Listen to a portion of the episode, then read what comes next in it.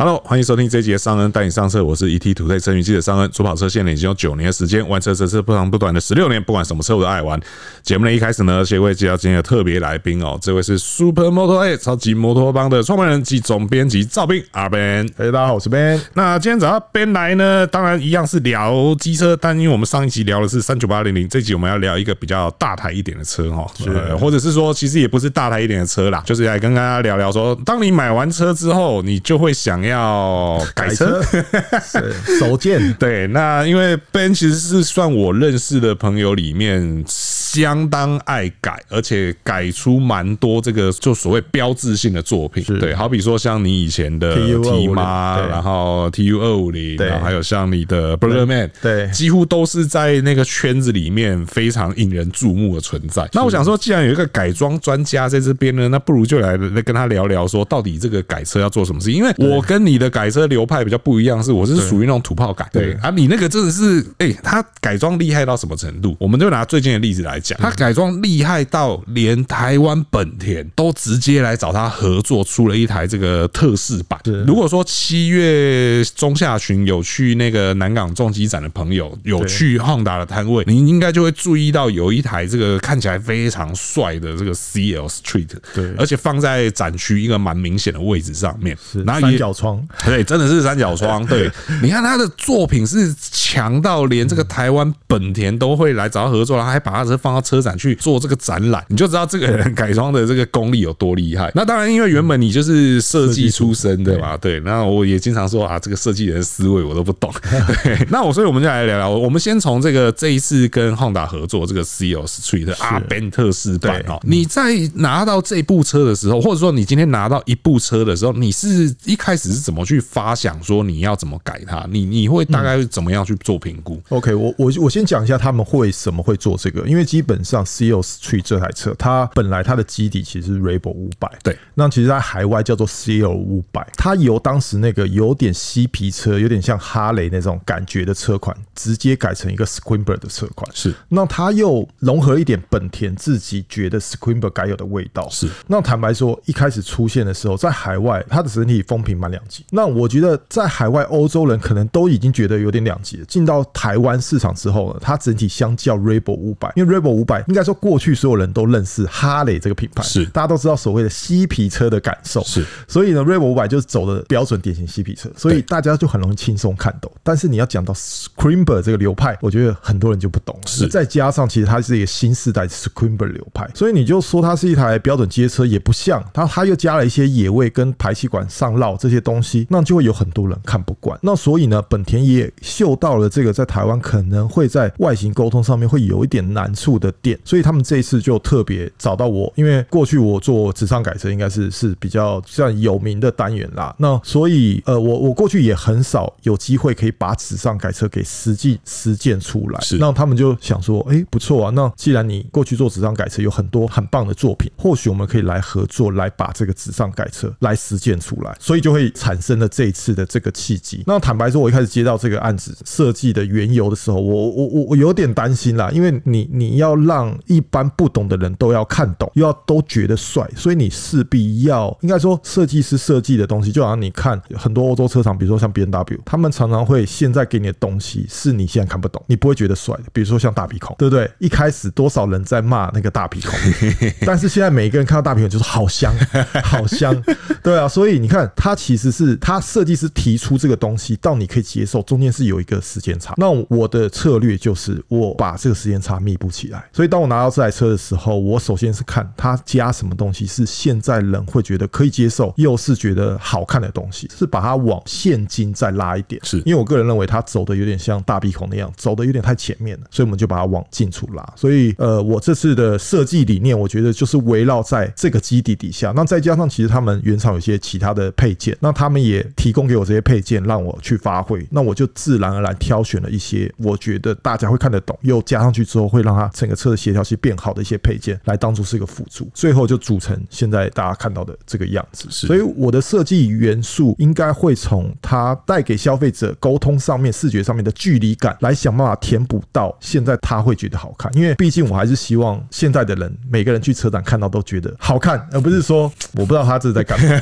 对 啊不就啊不就是一台嬉皮车，不就是一台 Rebel 五百，怎么变这样？对，对那 Ben 刚刚讲了很多 Scrambler，我也稍微解释一下到底是什么东西哦。这个算是这几年吧，因为像前一阵子可能比较流行的是所谓的咖啡 racer。对，那咖啡 racer，我想大家应该都有多多少少听说过，就是英国的呃，我要讲街头飙车族嘛。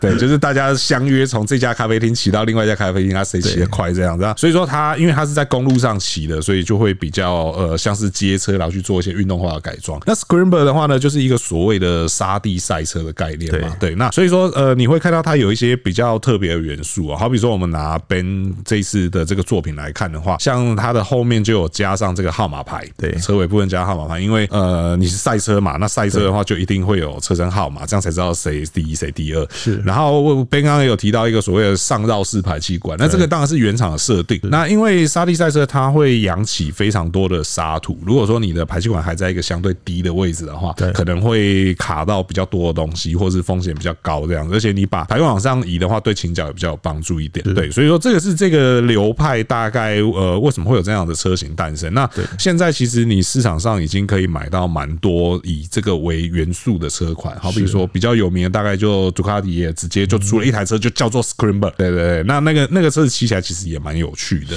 对，所以说我们可以看到说在 Ben 的这个中心思想里面，他在设计这台车的时候，他就是要让他，我反而会我自己看到啦。我那时候看完这这这部作品之后，我觉得你是把它的所谓的 Scrambler 这件事情把它最大化。对对，因为像当然原厂一台车子在出来的时候，我想它会有诸多的限制跟考量，所以说它没有办法做到太极端。对对，因为你太今天你一个产品太极端的时候，你能够吸引到的人就会相对是越来越小众了。是对，因为一般人可能他相对来他不能接受这么极端的风格，又或者是说真的欣赏这个风格的人相对没那么多。对，所以说原厂在设计上，它势必要有一些妥协，是它要往中间靠拢嘛。对，其实我们跟本田合作也是，是我们跟他居中有一些沟通的的的一些点啊。因为我不知道大家大家可能没有真正接触到本田核心的一些管理人员，那基本上因为它是一个日本品牌嘛，所以它对于很多安全的考量，还有很多改装的限制，其实都非常的严谨。那这次在合作的部分，我其实一开始在评估的时候，我就很担心，因为有些设计，比如说像后照镜啊，或者是挡泥板啊这些东西，你不拿掉的情况下，你很难真的展现出这车的野味跟它的张力。那我就必须要考量到，如果我不能拿掉的情况下，我要如何展现这台车？那其实我们在跟本田沟通的部分，其实以我设计师的角度，我当然希望这些自由度是开到最大，直接我后照镜拿掉，那突出通通都拔掉，然后变得超级那个 Scrambler 的感觉，再上一支炮管，对对对，各种，然后什么各种焊接切割，但是他就直接告诉我说，没有，我给你的这个改装空间就是一般消费者买来之后可以轻松达成的。是对，那当然我其实也跟他们沟通，也做了一些突破的改变啊，就比如说在颜色上面嘛，在彩贴的部分，其实对消费者来说，它的门槛好像多了一点点。但是其实坦白说，台湾现在包膜的能力真的很强，是，然后包膜的店家也很厉害，是，所以我也不认为这个大家是做不到的。当然，除了颜色跟包膜跟它的配件之外，其他呢，我敢说，只要你买到一台 CL Street，你要改到这台车，你都不需要做任何切割跟任何的取舍，就可以达到大家现在我看到我我改出来的这个样貌。是，所以我我觉得这是我们跟本田达到一个蛮好的平衡，就是在不动大动的情况下，能够达成最帅的最大化。而且你们呃选用的加装的配件也全部都是原厂配件嘛？对，原厂配件。对，就是包含到像前土出，然后大灯罩，对，然后护工护工，然后还有后面的那个车身饰盖，是，就是后侧有贴号码的那一块。所以说，其实这边大家就会发现一件事情是，虽然说有的时候我们看那种所谓的原厂精品啊，或者是所谓的原厂改装品，大家都会觉得说，哦，好像有点太保守啊，有改跟没改一样。可是呢，其实只要你搭配得宜，然后再加上这个巧思，那当然，因为 Ben 毕竟是专业的设计师，所以他有办法去设计这种呃很帅的这个彩贴。我觉得那个彩贴车侧的那个 CL Street 那个真的是画龙点睛之笔，贯穿了整台车。对对，那只是说，当然你如果说今天你搭配的好的话，就后可以做出这种所谓的很有质感、很有格调的改装。那你会怎么看？现在有一些人改装的那种风格，就是 哎呦，你要不要干什么？没有，我我因为我不我都觉得他很棒。没有，因为我曾经听过一个讲法，是所谓的减法，就是人家说设计最难的是减法这件事情。我觉得很多人都没办法，包含我在内，对，都没办法理解所谓减法的做法。我们今天拿到一台车，我们就是我有什么东西，我就通通再给它装上去。对你，你会怎么建议大家去从减法这个方向出发，然后要怎么样去把这个减法这件事情放到自己的心里？OK，对，这听起来你身边很多设计人哦，苦读很深哦。对，每次人家都跟我说什么那个太多了，那个拿掉，那个不要。然后你知道，身为我们这种没有美感，然后不是设计出身，我就说，可是我就想要这样子啊，我就想要放这个啊。我我自己我也不瞒你说，因为你应该也知道，就是我女友其实就是你学妹，所以我才会这样讲。对，最常骂我就是他。对，所以我现在想要好好拜师学艺，了解一下减法这件事情怎么来做。因为因为我觉得啊，像现在其实台湾至少我在速可达上面啊，大家常常会比如说改卡钳啊，改避震器还是怎么样，大家都会用呃，比如说你卡钳就是跳一个什么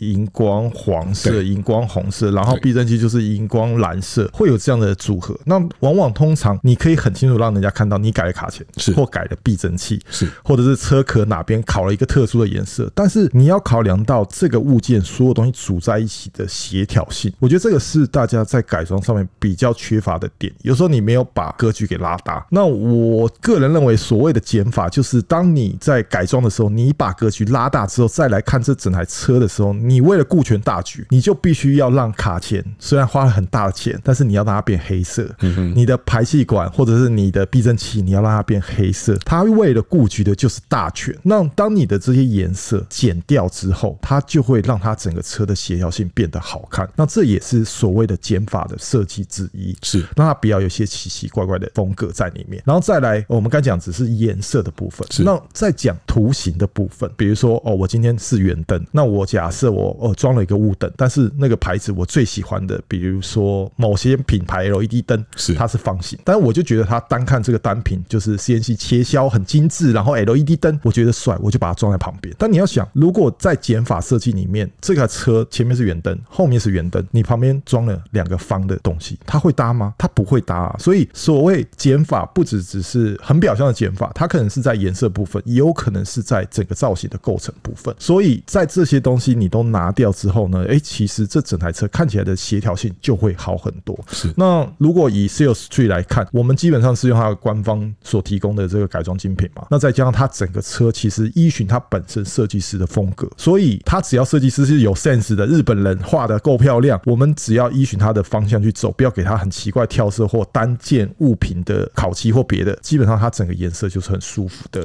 造型，然后再加上它的那些单一配件的图形的样貌、形状，其实都是符合它整个车子的原始设定的整个样貌，是，所以你不会觉得它很怪，是。那这是所谓，应该说我这个这个做法其实也是符合减法设计，是，就不会有些奇怪的元素发生。那常常以我们设计人呐，我们在看一台车，可能国产车或者是别的品牌的车，也或者是改装的车，我常常就会在挑你所谓的减法设计，那是最直接可以察觉到的。就比如说，哦，我们今天看到它是远灯嘛，它旁边的方向灯是远灯，是这就是 OK 的。对，但它如果它旁边是装那个，像是我们有时候改装品牌，你说尖的那一种，很帅的，是流水灯，是它就不行。OK，它就不行。即使它单品很帅，OK，你都要忍住说，我我我不能改这个东西。对，那甚至还有比如说它这个后照镜，那它适合改那个咖啡 racer 的牛角镜吗？不适合啊。对啊，但是单品是帅的。对，在咖啡 racer 的车款上是帅的。那你要想说它是 dirt bike，它是土路车，你要想说土路适合什么样的后照镜？所以所有东西不是只是单一完成一个物品的单一单件，是你要想的是很广泛的东西。是是对哦，今天这样子聊，我觉得收获很多。因为你说颜色这件事情，我觉得很容易可以理解。对，就是像我个人其实也不喜欢，就是在同一台车上有三个以上的颜色。对，我觉得对我来讲能够接受极限是三个，就好比说车身主色是一个颜色，然后轮框是一个颜色，卡钳是一个颜色，我能够接受极限大概到这里。但是呃，你说刚刚提到形状这件事情，这我还真的没有想过。就是当然你说圆灯配上什么方雾灯，这个是很直觉的例子，但你连那个方向灯的部分都考考量到了，而且这个确实是蛮多人会犯的错误。对，就好像说，好比说我买了一台圆灯的复古车，结果我去改了一个这个意大利 R 牌的方向灯，这个好像我们看过蛮多人这样做的。对对对，又或者是说，呃，我的车明明就是一个仿赛车，然后那个卡钳耸棒上面的那个油缸就应该是要简简单单小小的一个，然后就偏偏有人要去装 R 牌的水族箱。对，那个有的时候我也很难以理解为什么要这么做。对。的，那那个那个时候我讲不出来哪里怪，对我顶多只会说哦，那可能就是呃风格不搭。但你现在这样子提，我就可以理解说哦，原来是要这么做。OK，懂了，懂了，懂了。所以这个也提供给正想要动手改车的朋友参考了。我觉得就算你要今天只是要多贴一张贴纸，是 你可能也要从这个减法，哎呀，减法的。我告诉你，贴纸我也可以讲非常多。你要你要你要怎么讲？我想听听看你讲贴纸，因为我觉得呃，我我常讲一件事情是最简单的改装是什么？这个绝对不是说嘲讽还是怎样哦，而是我发现绝大多数人在要他真的踏入改装之前做的第一件事情，多半都是贴纸。对，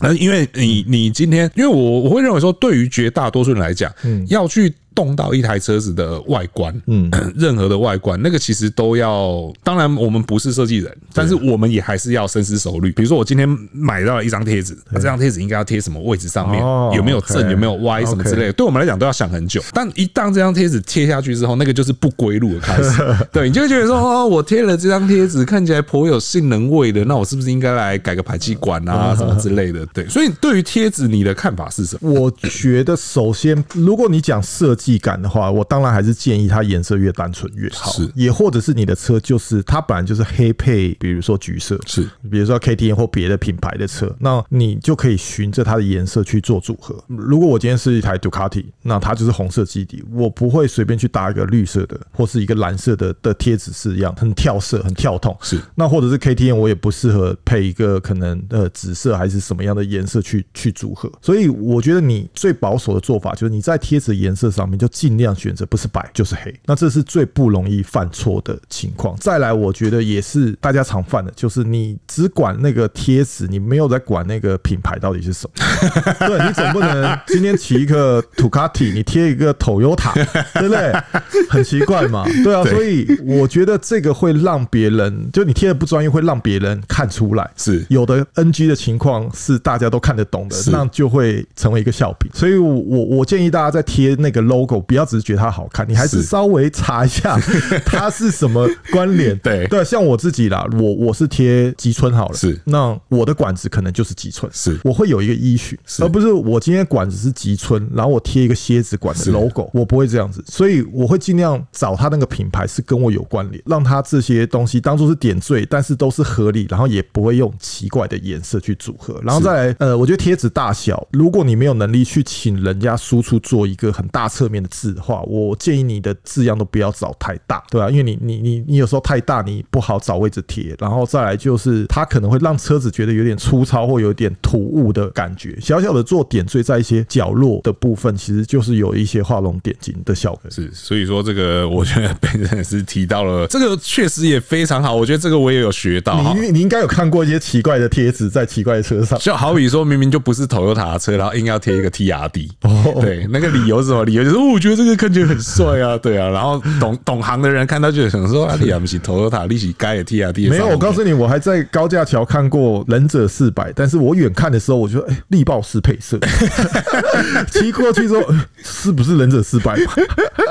你讲的这个我也看过，但是我必须说，我尊重每个人的自我这个人意愿的，好不好？你就是喜欢力豹式，你什么品牌你要弄都没有关系。对对对对对，确确实，但是我觉得这个再讲下去，可能要要要被被。骂了，但我还是得说，对，就好比说，呃，当然我知道有些人他可能会有特定喜欢的车手，对，那我觉得你单贴那个车手的车号，我觉得都 OK，都还好。可是如果说好比说你今天很喜欢 m a r k Marquez，然后你骑的就是一台雅马哈的车，然后你硬要把它弄成力豹式彩绘，弄成跟 Marquez 同款，那就会有一点点奇怪，你知道吗？每次看到这样的车的时候，都会不禁让我在那边思考，说我到底现在要把它当一台 Honda 的车来看，还是当一台雅马哈的车来看？所以说这个就是品牌协调性的。的问题啦，这个确实也真的是蛮多人会犯的错误啦，对啊，然后再来就一个颜色搭配嘛，然后我觉得另外一个很好就是呃贴纸大小的问题，有时候太大张的贴纸真的不是那么容易发挥。而且大家要这个。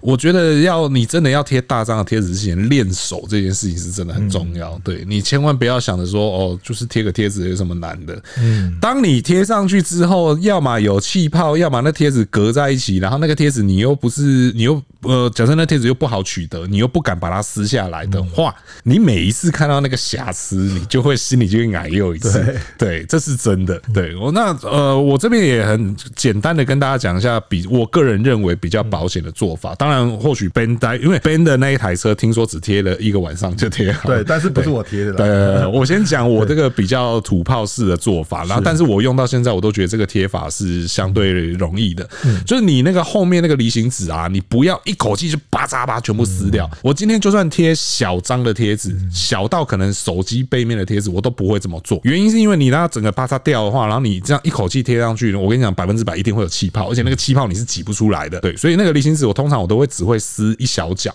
这个小角的程度就是我可以在车身上去做定位，然后我可以把这个贴纸放在我要的位置上面，同时我还可以可能稍微离开，然后去看一下说哦，这个位置到底有没有正，合不合不合不合理这样。然后接着我就会，你最简单的啦，你就拿一个什么鉴宝卡之类，或是那个已经过期的信用卡之类的，就开始去慢慢刮，然后你一边刮一边把那个离心纸撕开。对，那这样子慢慢工一定出细活。那你想要快的话，那个结果一定都会。很糟糕，对对。那为什么我会这么常贴贴？只是因为我跟加菲会去比那个拉力赛，我们每次都要贴那个车号。哦，那个很累耶。对，然后没有，我不觉得累啊。我没有有有的很多就是彩贴，像我的人忍者四百，上次摔过之后考完，我要全部再复原的时候，很多啊。你讲的那个是整车彩绘，因为我我们只要贴那个车号，对，因为我们每次车号会不一样。对对对。那通常都是加菲贴他那一边，我贴我这一边。然后每次我贴完之后，然后我就走过去看加菲。我说阿丽奶大哥阿内，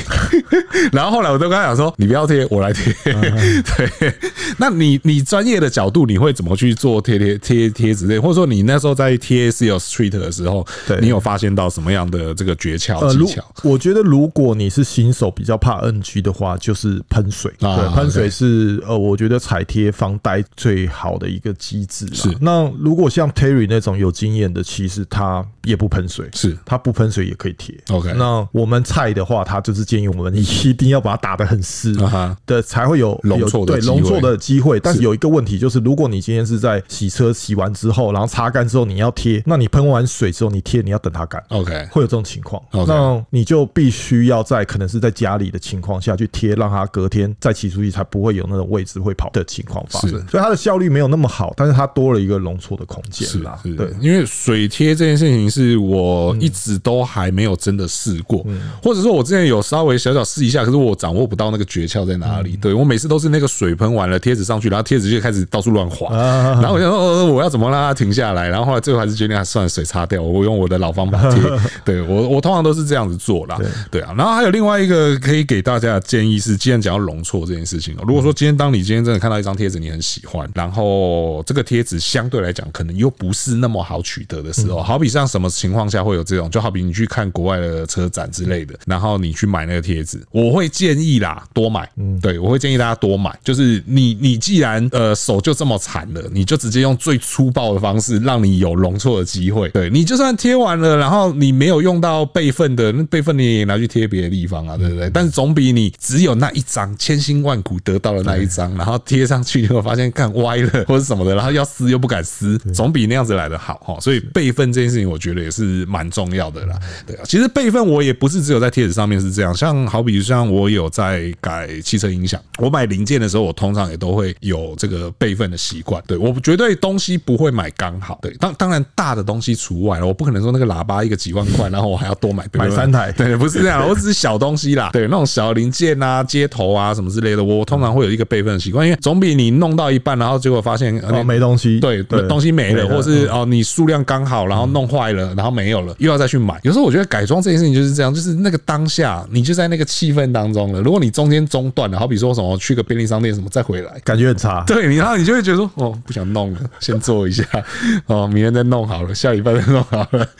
没错，都会有这样子的习惯，然后对啊。那我们刚刚讲的，其实这些改装比较多都是偏向所谓的视觉系的部分。对，那因为当然 Ben 这次跟台湾本田合作这台作品也确实是比较是视觉系的。那因为我也知道说跟 Ben 也认识这么久了，他其实还有一些车款是可能比较偏向于那种比较大型的改装，比较极限的改装。对对，在那种改装的时候，你的思路也都是一样嘛。可是因为，可是因为我觉得那种改装它已经比较有点像是接近砍掉重练的状态了。嗯，对，那种改装的情况下，你通常是怎么去发想的？我我觉得我因为因为我算是做设计出身嘛，所以我主要还是主攻在视觉上面。是对，所以内部的部分，我当然还是要顾及它好骑还是怎么样。但是我比如说我后面的避震器要换成欧林斯，对我就会想办法去找黑色的欧林斯。OK，如果我的车就是很很干干净净的去搭配去组合，我就会希望它这些改装部件都低调呈现就好。那比如说我前面要改 Brembo，我也会想找黑色的 Brembo 卡钳来当做是组合。那像你刚刚讲前面的那个总棒的那个小小 水族箱，水水族箱，水族箱现在很流行的，在很多我自己我以以以我 T U 二五零啊，或者是有 Street，或者是我过去的车，我都不认为它装那个会比较好看，因为我记得那水族箱里面会因为里面的油的颜色对。而出现，比如说绿色啊、蓝色啊，对。吧？那你要想那些油的颜色跟你车搭不搭，对不对？如果我的车就是全蓝的白黑配色，或者是或者很复古的铁色，出现一个蓝色的油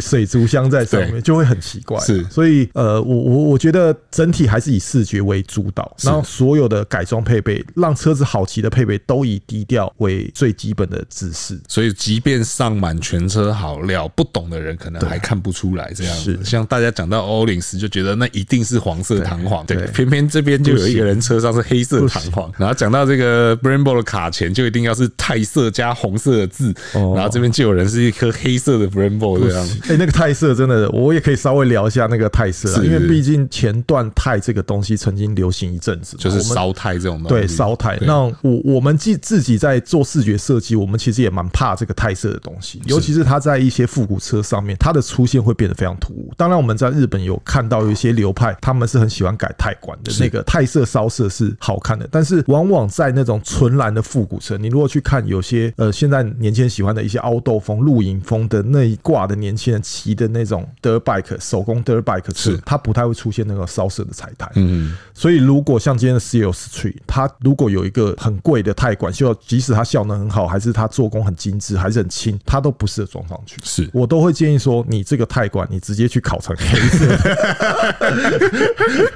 哇，这个应该会不少人在下面骂，我终于把钛管了，还要把它烤成黑色。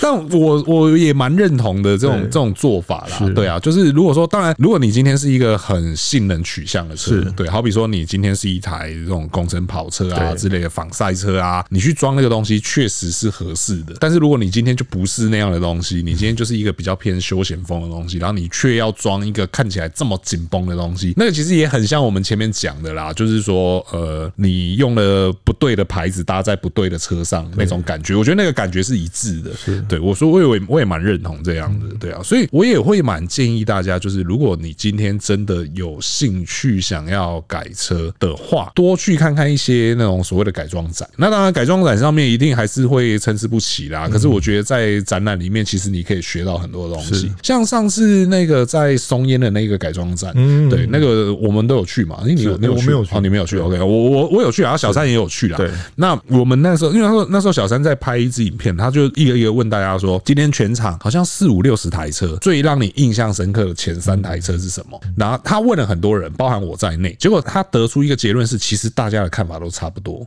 就是在这样的环境当中，大家觉得好看的车子，其实差不多都是那些车。对，那当然他是没有问差的车子啦，但是我相信在现有去现场的人，可能也有看到一些相对比较完成度没那么好的车子。嗯对，那个是一个让你学习的环境啦。是。那另外还有像去看赛车，像好比说，如果说你今天你是一个仿赛车的车主，我也会蛮建议你去真正的比赛看一看，好比说去看看 MotoGP 啊、ARC 这一种，去看看人家所谓的工厂赛车是怎么打造的。是对，你在那上面，其实我我即便那看了那么多次赛车，我也觉得呃收获蛮多的。对，像之前那个五谷重机展不也会有那个 Suzuki 跟雅马哈的工厂赛车？对，然后包含到像那个啊 Honda RC 二一三 V，其实也来了蛮多次的。但那个二一三 V，我要先讲哦，就如果有看过的朋友会发现，好像有一点点奇怪，是因为它可能是为了展示许久，其实它拿掉很多东西。对，尤其像它的控制界面什么那一些仪表板等等的，其实都跟真的赛车不太一样。对，但是像像雅马哈 M One 跟那个 Suzuki 的 GSS RR 这两部车的完成度相对是高的，它没有拿掉太多东西。哎，那这样子我我我打个岔，好，我就很好奇，因为你特别讲到关于 MotoGP 这种顶规赛事，是。因为我自己觉得啦，如果自己要改一台顶尖的跑车，然后你要贴彩贴要好看，是。最快就是参考 MotoGP 的的场车。那我就回归到 MotoGP，现在就是一个这么多场队不同风格的一个呈现的一个平台。那你你觉得哪一队或哪一个品牌的车，你你觉得最顺眼、最好看？对我来讲哦，我想想看哦，现在谁最顺眼、谁最好看？我我的这个答案可能会有一点会让大家觉得，诶，怎么是这个牌子？嗯，对我比较喜欢的是帕玛杜卡迪的配色哦，你喜欢那个红色？呃，不是不是帕玛杜卡迪哦，Johann Zarco 跟那个白色嘛，对对对，白色，然后带一点点红色，一点点紫色。对我我反而比较喜欢他们的配色，因为其他家的好比像杜卡迪现在的配色，我就觉得它有一点点没有杜卡迪那个味道啊。对我觉得它那个味道有点走的比较远了一点，偏偏的比较远了一点。然后阿普利亚是也不错啦，但是阿普利亚我觉得它的问题是它相对没有展现那么多阿普利亚的风格在那边。对，就是好像也还是差了一点点。对啊，而雅马哈的话是它近年用的那个蓝色，我觉得有一点太不像我印象中的雅马哈蓝。对我觉得那个蓝的味道味道有点走掉。对对对，大概我的看法大概是。那如果以厂车的造型，就是我们先不讲那些颜色怎么样，是厂车造型，你觉得哪一个品牌是比较你比较对位？目前的话，可能会是 Aprilia，Aprilia。对对，我觉得它那个车身的协调性相对看起来是比较协调，因为现在就是所谓的空力大战的时代嘛。那我觉得那个翅膀做的跟车身造型融合程度怎么样，也是一个我觉得蛮蛮蛮吃的啦。当然，我相信他们不是以造型为前提去设计，但是对我们看的人来讲，就是会会觉得说，哦，那个。我要看上去顺眼啊，还是怎么样？对，我觉得现阶段可能是 Aprilia 的那个型比较符合我的想象。OK，对，刚好也讲到这个，就是也就顺便提一嘴，就是呃，当然我相信很多人改装也是会拿赛车做蓝本，但是真的你不要觉得赛车上的任何东西装到你车上都是好看。对，这个这个就也还是跟刚刚前面那个贴纸一样。对对，就像小翅膀这个东西，哇，对，是讲下去是不是？对 对对，这个很多人会中枪啊，所有人都跳起来了。对对对，就好像。你一个舒克达，那你应该去装小翅膀，这个我是觉得蛮奇怪的啦。对这件事情，我是觉得很怪啦。对，如果今天不是一个仿赛车型，然后却粘了两片小翅膀，当然我知道有一些品牌有做蛮多这样的产品供大家选择。是，但只是上车前，我真的还是要提醒一下，你要去想一想，到底合不合适，搭不搭嘎。对，这个好了，我哎，我帮你救场一下啦。我我我个人认为啦，其实毕竟这个顶尖赛事是大家梦幻跟参考的一个依据依归啦，是啊。那如果以几年前的，我觉得 N One 当时的那个流线造型，其实是大家普遍对于跑车的一个印象，认同。那个是好看的，认同。但是我觉得随着几年的 MotoGP 的杜卡迪这个车队的改变，它让人家觉得说，哎，其实好像有点像钢弹，车头拉得很高，然后前面多了很多方块，车尾变得很畸形，有点方块，甚至车头跟车尾的那个水平线是错开的。因为其实过去有些理论是说，如果你的车要达成一个好看的协调度，你从油箱的那条线往后拉到车尾，对，你要拉到拉出一条一直线到车尾是斜的，是很漂亮。是，但是其实你现在注意看，在杜卡迪的车的设计上面，其实他们已经不会是追求那一直线，是，他已经打破一些传统的设计的概念。是，那那一个看起来好像是拼装出来一块一块的那个厂车的样貌，渐渐的回到了市场上面年轻人的身上，所以你就会可以看到很多速可达上面，他们会装到一些奇怪的定风翼，让它车头看起来有点不对称，有点奇怪。OK OK OK，咚咚咚咚咚，尊重，对尊重，尊重，尊重。这个大家美感还是每个人有每个人美感，每个人有每个人想追求的东西嘛。我们只是我们这边只是提供给大家一个参考，对，就是如何那个兼顾这个所谓的视觉平衡这件事情。但是确实啦，我觉得改装也是一个所谓个人风格的展现。或许真的这个人的风格就是这样子，那其实也没有什么不对。对，总之就是你喜欢注重安全，然后这个不要牺牲掉太多实用性，这样子为大前提去做，这样子我觉得都是 OK 的啦。是对啊，OK。好，那今天呢就跟 Ben 聊聊这个改装的东西哈。那也祝大家在这个改装的路上都可以玩的平平安安、顺顺利利、开开心心，好不好？那以上呢就是今天节目的所有内容哦。如果说还没有订阅我们朋友呢，请记得一下订阅，这样才第一时间收听到我们最新的节目。如果说对我们节目内容有任何问题或意见呢，都欢迎在留言提出来，和我们一起讨论。如果觉得我们节目不错呢，请不吝给五星好评，就会对我们有很大的鼓励。那我是尚恩，我是 Ben，我们就下次再见喽，拜拜。